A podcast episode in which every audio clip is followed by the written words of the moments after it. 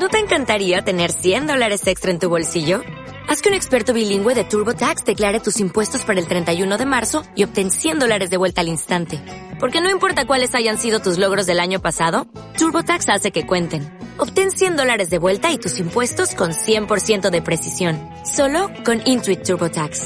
Debes declarar para el 31 de marzo. Crédito solo aplicable al costo de la presentación federal con TurboTax Full Service. Oferta sujeta a cambios o cancelación en cualquier momento.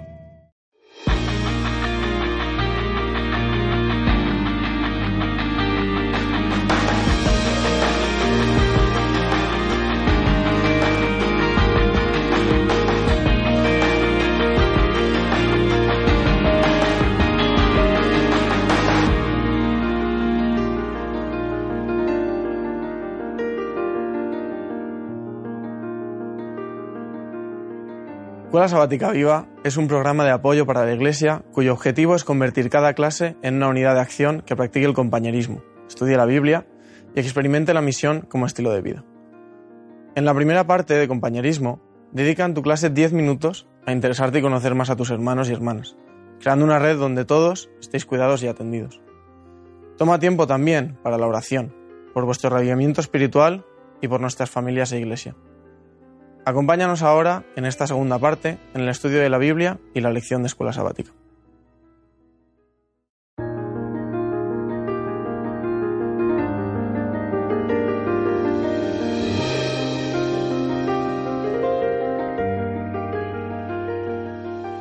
Bueno, eh, ¿Qué tal? mejor dicho, nos volvemos a ver. Sí. ¿eh? ¿Qué tal ha ido la semanilla? Esta Bien. semana se me ha pasado mucho más lenta, ¿eh? la verdad. Sí, ¿no? Sí. Que, la, que las anteriores, ¿no? Ha Sí, costado un poquito es más. Interesante. bueno, estamos ante una semana muy curiosa, ¿eh? que es, Sí. es variada, tiene diferentes cosas que nos muestran, pruebas, tribulaciones, pistas. Esto de pistas me parece hasta curioso, que se haya empleado en el título. Eh, es el- además el momento de ver un poco cómo fue, quiénes volvieron, cómo volvieron, quiénes se quedaron, ¿de acuerdo? ¿Por qué? ¿Qué razones? Un poco ver un poco qué hay con relación al tema de, de nuestras posesiones, de cómo reaccionamos. Incluso vamos a hablar un poquito de genealogías, ¿vale? Que, que es curioso. Eric, sitúanos, ¿eh? Vale. Que esa es tu función, ¿eh? La de situarnos un poco no histórica y perdernos. po- política, geográficamente. Muy bien, la escuela sabática comienza hablando de, de que habían dos grupos principales ¿no? de judíos, los- aquellos que volvieron a Jerusalén a emprender la tarea de, de la reconstrucción tanto del templo como de la muralla y aquellos que se quedaron. Eh, también nos comenta que hay- van en dos oleadas, primero con Zorobabel y después con Esdras. Y sobre todo nos hace hincapié en que en, la segunda, en la segunda oleada con Esdras, a pesar de que realmente los términos, porque claro, el primer decreto de Ciro era un decreto simplemente de podéis volver y reconstruir y tenéis unas ayudas, pero va a ser cosa vuestra. Sin embargo, el decreto de, de Artaje- el decreto de Artajerjes le da a Esdras ya es un decreto muy favorable. Es decir, prácticamente les está allanando el camino, les está dando un montón Para de ayudas todo. para que vayan directamente y no tengan ningún problema.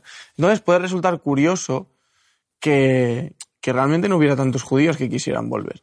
Eh, la escuela sabática nos dice que Esdras estaba un poco desanimado, ¿no? Porque veía que no había tantos judíos y sobre todo que no había ningún levita. Sí, que esto eso, nos, es muy, eso es muy curioso, ¿eh? nos puede parecer, nos puede parecer muy curioso porque, claro, cabe, cabe pensar, ¿no? Que los levitas, Claro. como son parte de la adoración y demás, tendrían más interés en volver. Pero sí que es verdad que si lo pensamos, si pensamos un poco en el contexto, es verdad que a veces cuando pensamos en el, en el exilio de Jerusalén, o sea, de los, de los judíos en Babilonia, pensamos que en la primera etapa, ¿no? En la etapa que se nos cuenta de, de Daniel, de, de tal, que estaban sufriendo, que había momentos que, que estaban marginados y demás. Pero la verdad es que después de que muriera Nabucodonosor, su sucesor, Evil Merodach, mm, deja que todos los judíos se integren en, en la, vida de, en la vida de la población, Sí. ¿vale? Y esto continúa en el imperio persa. Esto quiere decir que muy probablemente, siendo como es la zona de, esa zona, una zona muy fértil, eh, es, es muy probable que toda esta gente hubiera, hubiera podido prosperar, hubiera podido tener unas tierras bastante buenas, una casa bastante buena. Claro. Sí, sin más podemos ver los ejemplos de Esdras y Nehemías que tenían buenos puestos. O sea, realmente ellos tenían una vida cómoda en, en Persia. Irse a Jerusalén era un riesgo para ellos, ¿vale? el camino era peligroso. El camino era peligroso, llegar Cuando allí llegaba- era incierto. Además, eh, comentábamos el otro día que la idea era repartir las antiguas tierras, pero claro, la gente que se había ido no era la misma que volvía. Las familias eh, se reproducen y son más gente, son más hijos y demás. Y va a ser un problema a la hora de repartir las tierras. Nadie sabía si esto se iba a poder hacer de, una forma eh, justa. Entonces se estaban arriesgando. Y en el caso de los levitas, pues era todavía más arriesgado. Porque los levitas, recordad que eh, estaban dedicados al templo y por lo tanto vivían de los diezmos. Claro. Eh, Y las ofrendas, Entonces, todavía hay ofrendas, exactamente. Entonces, realmente ellos iban a estar muy a la merced de que, de De que, los, pueblo- de que los judíos realmente cumplieran con su palabra. Entonces, ahora que estaban acostumbrados ya a tener una vida estable, quizás volver a una situación de inestabilidad, entre comillas, que no debería serlo, porque en teoría eh, Dios prometía ayudar a la gente que daba diezmos y ofrendas, pero la gente no lo hacía, era un poco arriesgado. De hecho, en, en la época en la época de gobierno de, de Nehemías tenemos, tenemos registros que nos dicen que, que la cantidad de diezmos y ofrendas bajó muchísimo. Entonces, hay que entender esto un poquito en contexto, ¿no? Y cuando hablaba en la escuela sabática de qué lástima que no fueran a ir, es verdad, porque tendrían que haber confiado en Dios, probablemente, pero que lo entendamos. Claro, También y- es cierto que en el periodo previo al exilio, el, el cuerpo sacerdotal era un cuerpo que ya no diferenciaba muy claramente lo que diríamos santo de lo profano. ¿Vale? Ello ha llegado un momento en que no entendía muy bien su misión. O sea, que teníamos casi una especie de funcionariado, ¿no? Gente que hacía lo que tenía que hacer, que eran, ¿sabéis? Porque sabéis que era por herencia, ¿no? Los levitas eran hijos de, de un levita, podía ser levitas, no era que tú ah, llegas No que desde otra tribu, ¿no? ¿no? Eso claro. hay a otras vías, ¿no? Claro. Entonces, eh, eso también hacía que a veces ellos perdiesen un poco el, la verdadera esencia. Entonces entiendo que cuando algunos de ellos se verían hasta liberados, ¿no? En el momento que se encontraron, porque las comunidades agrícolas ganaderas en Mesopotamia, en- por los datos que tenemos, en el mundo judío, los judaítas se desarrollaron muy bien, ¿no? Y llegaron a tener bastante, eh, una posición económica bastante relevante en algún momento. Entonces, claro, era dejarlo todo. Era un poco lo que había hecho Abraham. En realidad estaban pidiendo que dejasen una situación de, de privilegio para volverse un poco a, a no saber muy bien dónde iban, ¿no? Que no justifica, ¿no? Que No, no, que no, que no es, sido, no es que lo justifique, pero simplemente para poner un poco en contexto. que podamos entender por qué no quisieron ¿no? salir de su zona de confort porque estaban en su en ese momento. Muy bien, así que sabemos algunas oleadas, de esas oleadas no vuelven todos, hay cierto desánimo, el tema de, ya hablaremos la próxima semana, el tema de mantenimiento del templo, diezmo, ofrenda, toda esa serie de cosas. ¿Qué nos puedes decir, Esther? Pues eh, a- en colación o en relación a lo que tú has dicho, está, hay un tema en teología que se llama eh, la teología del desasimiento. Y el desasimiento quiere decir que no debemos depender de las cosas. Es decir, cuando Dios te dice, como Abraham o como estás en, esta, en este periodo que estudiamos, vete a otro lugar porque yo te voy a ayudar y te voy a cuidar, en teoría nosotros deberíamos aceptar ese llamado de Dios y salir. Eh, eso lo vemos en muchas situaciones en la Biblia, pero es verdad que, como hemos dicho, pues cuando uno ya está establecido y está en su zona de confort, es muy difícil salir. Pero esto en, la Biblia nos demuestra una confianza y una fe en el Señor. O sea, si tú dices, muy bien, dejo todo y me voy porque el Señor me lo pide, tú estás demostrando esa confianza. Y además, eh, Jesús presenta esta misma acción en los Evangelios. Eh, si os acordáis de la historia del joven rico, La podemos encontrar en Lucas 14, 33, no la leo porque creo que todos conocemos. Él dice, Señor, yo cumplo todo, yo cumplo los mandamientos, cumplo todo lo que tú me pides, soy un buen cristiano. Y entonces Jesús le dice, perfecto, deja, eh, vende todo lo que tienes, deja, dáselo a los pobres y sígueme. Y ahí el joven rico no, acepta. ¿Por qué? Porque tenía mucho, dice, tenía mucho y amaba sus posesiones en su corazón. Entonces la Biblia siempre nos anima a que, eh, aunque tengamos posesiones, porque muchas veces el Señor nos permite que, sea, que tengamos riqueza, pero esa riqueza tiene que ser para ayudar a los demás. Cuando amamos esa riqueza tanto que no somos capaces de dejarla para seguir al Señor, entonces ahí es cuando estamos... Eh, bueno, pecando o haciendo algo mal o no confiando en, en, en, las promesas que el Señor hace para aquellos que realmente les sigan cuando Él les pida que se marchen, ¿no? Ellen White llega a decir, a mí me gusta mucho, ella dice, el, el dinero no es bueno ni es malo, ¿vale? Eh, sí. Es un instrumento. Dios nos permite que tengamos dinero y ella dice para dos razones esenciales. Una, para que haya más justicia en este mundo, o sea, que nosotros podamos ayudar a aquellas personas que están más desasistidas, lo que es una idea preciosa por otro lado, porque está marcada de la generosidad y la segunda para predicar mejor el Evangelio. para tener herramientas para que la gente pueda conocer a Jesús. A veces predicar el Evangelio lo hemos convertido en una frase hecha que casi hasta a la gente produce rechazo, pero en realidad predicar el Evangelio es decirle a la gente, ojo, hay más de los días de tu vida. Tú tienes esperanza, tienes eh, oportunidades, hay un horizonte distinto, ¿no? Mm. Entonces, el tema del dinero es muy interesante porque a veces incluso lo hemos convertido o es un tabú porque es maligno o es tan apetecible que casi nos parece, tenemos hasta sentimiento de culpabilidad con esto, ¿no? Ni bueno ni malo, ¿no? Eso sí, no tenemos que depender de esto, ¿no? Lo que porque- desasimiento, ¿no? Porque dice que no podemos servir a dos señores, o sea, o sirves a las riquezas y a lo que significa cuando lo empleas mal, o sirves a Dios, ¿no? Y como tú dices, el tener riqueza te tiene que ayudar como un medio de evangelización para ayudar a otros a que conozcan a Jesús, ¿no? Y un poco extrapolándolo a nuestros días, podríamos hablar del consumismo, ¿no? En- vivimos, por ejemplo, nosotros en un país muy consumista, en donde parece que nunca tienes suficiente y antes a lo mejor un frigorífico lo tenías 20 años, ahora a los dos o tres años ha salido uno nuevo, me tengo que, ¿no? que cambiar. He vivido en otros países donde realmente la gente recicla mucho y cu- cuando a ti no te sirve, otro, a otro le sirve. Pero nosotros vivimos en una sociedad muy consumista. Y un poco este tema viene a esto, ¿no? Que cuando eh, nos asentamos, nos olvidamos para qué estamos en este mundo, tal vez podemos caer en ese concepto de la riqueza, del consumismo, del querer tener más. Y cuando el Señor te pide que salgas, cuando el Señor te pide que lo dejes todo, pues no estamos dispuestos. Pero recordemos que detrás de este desasimiento que nos pide el Señor, eh, lo que encontramos son valores cristianos de generosidad y de benignidad, de bondad hacia los demás. Una anécdota con relación a esto. En una ocasión me tocó ir a predicar a una iglesia.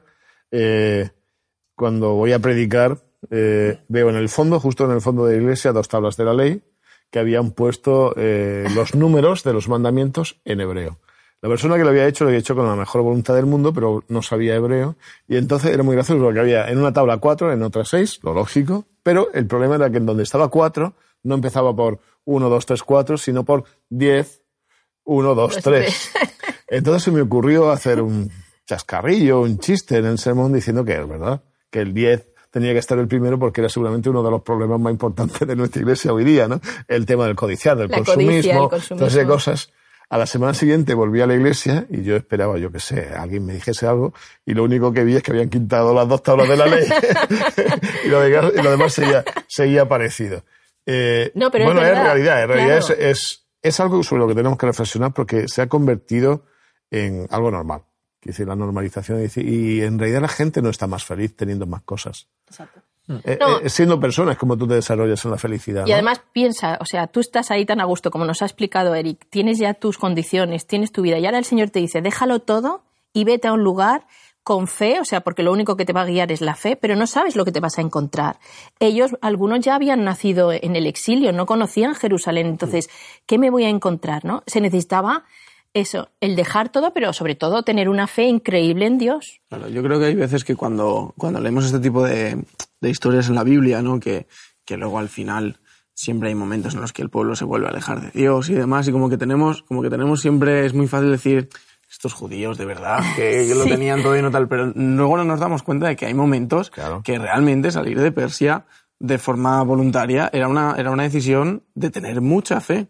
Sí. Y la gente, la gente que sale, sale sin ningún tipo de, de, de seguro de que realmente va, va a poder tener una, una tierra en Jerusalén o de que las cosas van a ir más allá de lo que le dice Dios. Entonces, eso también lo tenemos que tener en cuenta. Hay veces que simplemente tenemos que seguir lo que pensamos que Dios nos está diciendo y tener, y tener fe y ser valientes, porque si no, pues vas a quedarte muy bien, porque los que se quedaron en, en Persia mm, no tuvieron ningún, quiero decir, ni, ni Dios le maldijo ni nada parecido. Ellos se quedaron, como decía Esther, en su zona de confort, súper bien, pero no pudieron disfrutar de las promesas Las que, bendiciones de Dios. que Dios les había dejado. Ahora, lo que sí que me extraña, perdona sí, sí. Víctor, es Sí. lo de los levitas. Eso sí que me, Bueno, pues es lógico, ellos que eh, habían probado otra cosa y no querían Claro. los, los rigores de...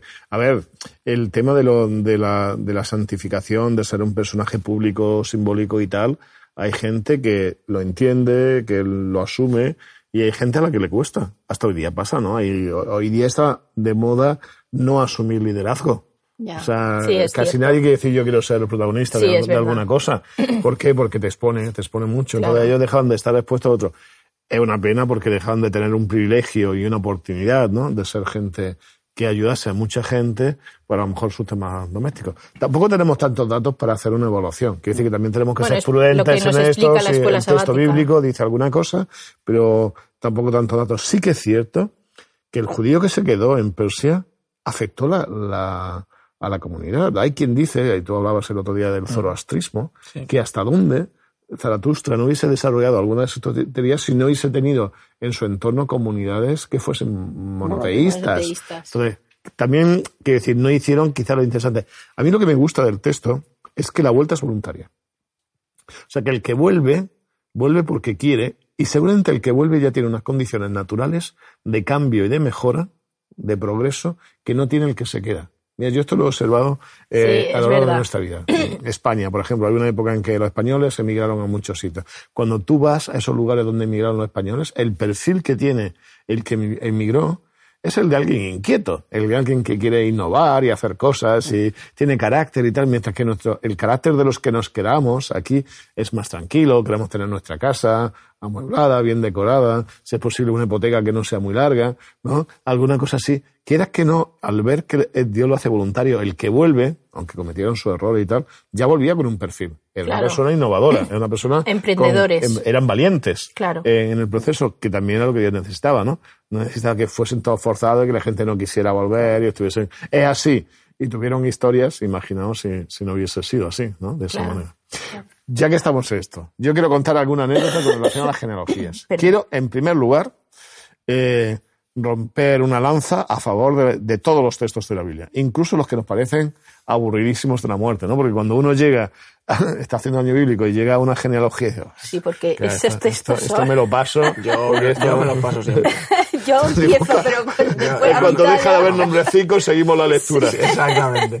Bueno, pues entonces hoy quiero, yo ya sé que esto es más para la gente que le gusta investigar y tal, pero quiero decir algunas cosas con relación a las genealogías que pueden ser divertidas. Primero, las genealogías no son censos estrictos, ¿vale? Sí. Siempre, sepamos o no el- la razón, siempre son temáticas, ¿vale? Eso es una cosa. Pues dice, ah, pero este dice hijo de y es su bisnieto, ¿no? Bueno, para empezar, hijo de, en hebreo puede ser tanto hijo directo como nieto, como bisnieto, como descendiente. Igual que padre de puede ser un bisabuelo, ¿vale? Esa es la, primera. De hecho, no, mm, si uno pone una genealogía al lado de otra, a veces no son coincidentes. A veces no son coincidentes porque no son del- de la misma persona, que es el caso de Mateo y Lucas, por ejemplo, ¿vale? Que por un lado tenemos la familia de, de José y por el otro lado la familia de María, ¿vale? Por eso no son coincidentes, pero en otros casos es porque como son temáticas, al autor le ha interesado mencionar una cosa u otra.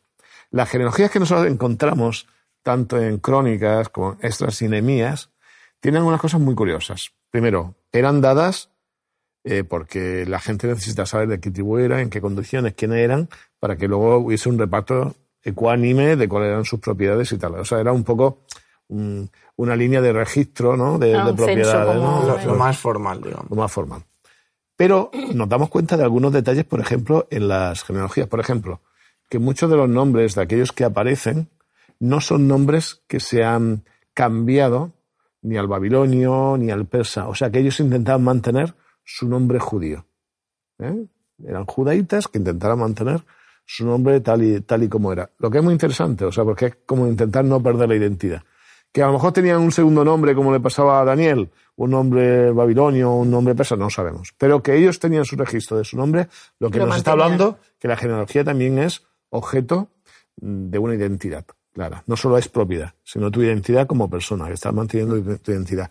Es muy gracioso, muy in- interesante que además la genealogía en las listas que nosotros vamos a encontrar en estos libros también aparecen animales.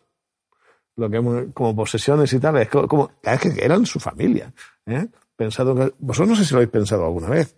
Cuando uno tenía que hacer un sacrificio de un corderito que tenía meses, que no podía tener mm, ningún tipo de enfermedad ni manchas, y luego ese corderito en Yom Kippur o en cualquier sacrificio moría por ti, tú habías establecido un vínculo familiar con ese animalillo, cuidando todo el día, Claro, teniéndolo en casa, porque era el, el corderillo de, del sacrificio, ¿no? Claro. Y el momento que moría, era, era, supongo que tenía que ser terrible, ¿no? Ver a alguien a quien le habías tomado cariño. No sé si ha pasado alguna vez, que uno tiene animalillos y dice, ah, esto para unos meses y empieza a crecer el bicho, le toma el cariño y tal, y luego no hay quien se lo quite de encima, ¿no? Pues lo, pues lo mismo. Esto es curioso que aparecen en las genealogías animales. ¿Qué nos dicen más las genealogías?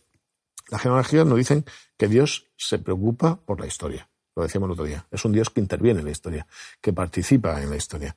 Le da importancia. Que le da importancia a la historia. Él está en la historia y quiere que la gente mm, tenga memoria de la historia. O sea, un pueblo de Dios sin pasado es un pueblo que está perdido, ¿no? No tiene, no tiene condiciones, no tiene identidad, no tiene horizonte en ese proceso. Las genealogías nos muestran personas reales. Es historia, no es.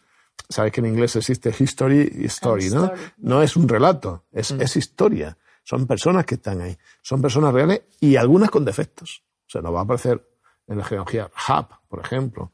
O Salomón tiene un problema, ahí está. O David tiene un problema, ahí está, ¿no? Y eh, algún detalle más, la genealogía, Dios indica que se preocupa por las familias. Sea, él quiere que haya familias, que los grupos familiares tengan su lógica. De hecho, cuando las profecías de la nueva tierra, habrá familias, ¿no? Es el interés de Dios por este tipo de genealogías. O sea, yo sé que aburrido y que hay nombres ahí, de, muchos de los nombres además podemos traer datos mm, llamativos históricamente, ¿no? Porque nos permiten detectar la evolución de algunas cuestiones culturales, pero para ellos seguro que fue súper importante el hecho de tener registros para saber no solo sus propiedades, sino quiénes eran, dónde estaban y empezar de nuevo bien, con, un, con una historia, ¿no? Sí.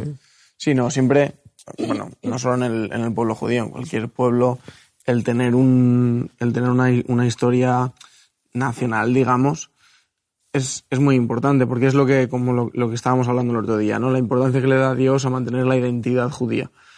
Un pueblo nuevo, un pueblo que se, que se forma nuevo, que no tiene historia, no puede desarrollar una, una, identidad fuerte. Es decir, la identidad que ellos tienen va a ser la causa de un montón de mezclas de, de todas las influencias que tienen en el momento de la formación.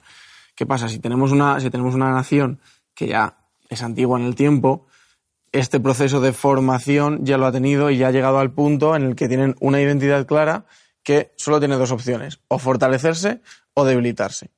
Si se debilita, quiere decir que va a absorber la identidad de, de otra identidad más fuerte, ¿vale? De ordenación más fuerte. Y si se fortalece, al final llegará un momento que a pesar de conquistas, a pesar de exilios, a pesar de lo que hablábamos el otro día de, no tener un, lugar físico en el, que, en el que estar como pueblo durante siglos y siglos, esa identidad se mantiene, se mantiene eh, fuerte. Y, esa era, y ese era, al fin, al fin y al cabo, el objetivo de Dios, ¿no? Porque deduzco que Dios tendría claro que en todo lo que iba a pasar después, eh, cómo, se iba a diseminar el pueblo judío y sabía la importancia que tenía de tener una, identidad fuerte. Que se sintieran identificados. el sentido de pertenencia. Claro, el sentido de pertenencia. Cuando tú tienes una identidad, es más fácil el compromiso. O sea, el que decía, mi tatarabuelo era, de la tribu tal, ¿eh? y que le da nombre a tal, a tal monte que hay en tal sitio, porque eso es muy, era muy común, ¿no? Era mm. de la tribu, la tribu de Ramataín, ¿no? Y tienen los montes de, de Ramataín. Eh, el que daba nombre a esa tribu, esa pertenencia le daba identidad y le daba compromiso. Ah, una cosa que os digo ahora, entonces, a colación de esto brevemente. Yo escucho a adventistas que dicen, yo soy adventista de segunda, tercera, cuarta generación. Además parece que hay aristocracia adventista y pedigrí ¿no? en este proceso. Yo entiendo que cuando esto sucede, y entiendo que una trayectoria de muchos, de muchos años en, en un pensamiento, en una visión, también te mejora, ¿no? Yo he visto cosas de gente que lleva ya varias generaciones dentro de, de, de la verdad adventista y que se le nota, ¿no? Que se nota el talante, sobre todo y tal. Pero implica un compromiso. Ya, no es cuestión de decir yo soy de esta generación y hago lo que quiero. Ah, soy de esta generación, tengo una transferencia de conocimiento, una transferencia de estilo de vida que yo tengo también la responsabilidad de, intentar mantener. No sé cómo lo veis. Claro. Sí, también es verdad que se, se, cae un poco en el peligro, que yo creo que también lo tenían los judíos, de que cuando, cuando tu identidad o cuando lo que tú haces al final simplemente es una tradición y no, no sabes al final el, el por qué. Ese es uno de los problemas que tienen las identidades nacionales, ¿no? Que muchas veces cuando, cuando hay un pueblo que tiene una identidad fija y se descubren X documentos que demuestran que en vez de, de venir de este tipo de pueblo vienen del otro, se crea una confusión, ¿no? Porque si al final, si lo que tú haces no está sustentado, eh, lo que si viene alguien con algo nuevo que tú tampoco sabes contrastar, te va a tambalear un poco. En el caso de los adventistas, que sería mucho más, más fácil y claro que, que las identidades nacionales, si tú si estás, o sea, eres adventista de quinta, sexta generación, hay un montón de cosas que ya haces por sistema. Porque lo han hecho tus padres, lo han hecho tus abuelos, lo has hecho así desde siempre y realmente nunca te lo has siquiera cuestionado. Viene una persona con un planteamiento diferente que puede ser incluso dentro del mismo adventismo, ¿vale? No, no nos tenemos que ir a extremos de gente que no piensa como nosotros, sino simplemente una persona que, yo que sé, que observa el sábado de una forma distinta o que hace, que cuida a sus hijos de una forma distinta, yo que sé, cualquier historia.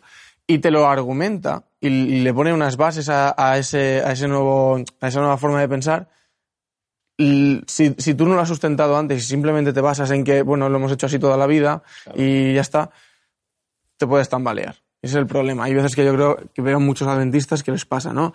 Han aprendido a hacer las cosas de una manera, porque se han hecho siempre así, porque sus padres y sus abuelos lo han hecho, y ni siquiera se molestan en plantearse el porqué. Y yo creo que es muy importante. este Estoy Eso contigo. Fundamentación, Claro ¿no? que sí. Yo creo que heredes lo que heredes, hay que pararse y decir, a ver, bueno, a ver, que yo soy yo, a ver si yo, ¿por qué lo hago? ¿Por qué Yo no creo hago? en esto, Fundamental. sí, Claro. yo eso siempre se lo decía a mis alumnos, digo, no, no, os, no os quedéis con la herencia que habéis recibido, o sea, tú plantéate, esto es lo que creemos, yo creo en eso, o sea, vuelve a estudiar, vuelve a sentir ese, ese amor, ese afecto por Dios que sintieron los primeros que, que- Que creyeron que en eso. creyeron en esto, porque si no será costumbre, será simplemente tradición. Eric, ¿tienes algún texto para nosotros Pues hoy? sí, tenemos aquí un texto a referencia de, de este tema que dice, nuestros obreros no están comunicando el mensaje como deberían. Nuestros dirigentes no han despertado a la tarea que debe realizarse. Cuando pienso en las ciudades donde se ha hecho tan poco, donde hay tantos miles a quienes amonestar acerca del pronto advenimiento del Salvador, experimento un deseo intenso de ver a hombres y mujeres que salgan a hacer la obra con el poder del Espíritu, llenos del amor de Cristo por las almas que perecen. Fuerte, Vale, ¿eh? muy fuerte, sí. A ver, pero es fuerte la primera parte, pero la segunda es bonita, ¿no? Es eso de decir, bueno, hay gente que tiene tanto amor mm, de Cristo y por Cristo y por la gente que naturalmente lo hacen, ¿no? Sí. Quizá en lugar de ir a, a la reprimenda, tendríamos que ir a llenarnos de ese amor de Cristo, ¿no? De manera que nos ayude a ayudar a otros, ¿no? Que- Claro. Sí, sí, no. Ah, que cuando realmente sientes que es algo bueno, tú lo anuncias a todo el mundo. Cuando uno se va a casar, lo primero que hace es, ¡ay, que me caso! ¿no? Por ejemplo, o de, voy a tener un hijo, he tenido un hijo. Eh, de la misma manera, si actuásemos así, pues creo que tampoco haría falta hacer aspavientos. Con solo nuestra forma de vivir, con solo el, el cariño, la alegría que tendríamos en este aspecto, pues ya los demás verían que somos diferentes, ¿no? O sea, tampoco hace falta hacer Muy bien. mucho más. ¿Se nos va el tiempo? Sí. Vamos a seguir la semana que viene, incluso a lo mejor podemos retomar alguna de estas ideas. Sí. Adoración al Señor la semana que viene, diferentes conceptos de, de la adoración, de cómo... Es un tema además muy de, muy de boga, muy de discusión, muy de debate, que yo creo que hay que, que Tenemos que trabajar. sí, revisarlo. sí, hay que la trabajar. verdad que sí. Oye, un bueno, placer, ¿eh? pues que os vaya bien. Nos Hasta luego, nos vemos. Muy bien. En la tercera parte de la Escuela Sabática Viva, usa 10 minutos y analiza. ¿Cómo podemos aplicar lo estudiado? ¿De qué manera puedes compartir tu esperanza con las personas que te rodean? Animamos a cada unidad de acción a tener una experiencia más allá del sábado. Cread vuestro propio proyecto misionero. Programad en vuestras casas reuniones para orar y confraternizar. Buscad un tiempo en la semana o en el sábado por la tarde. Gracias por acompañarnos hasta aquí y querer que tu escuela sabática sea un proyecto lleno de vida. Nos vemos la semana que viene.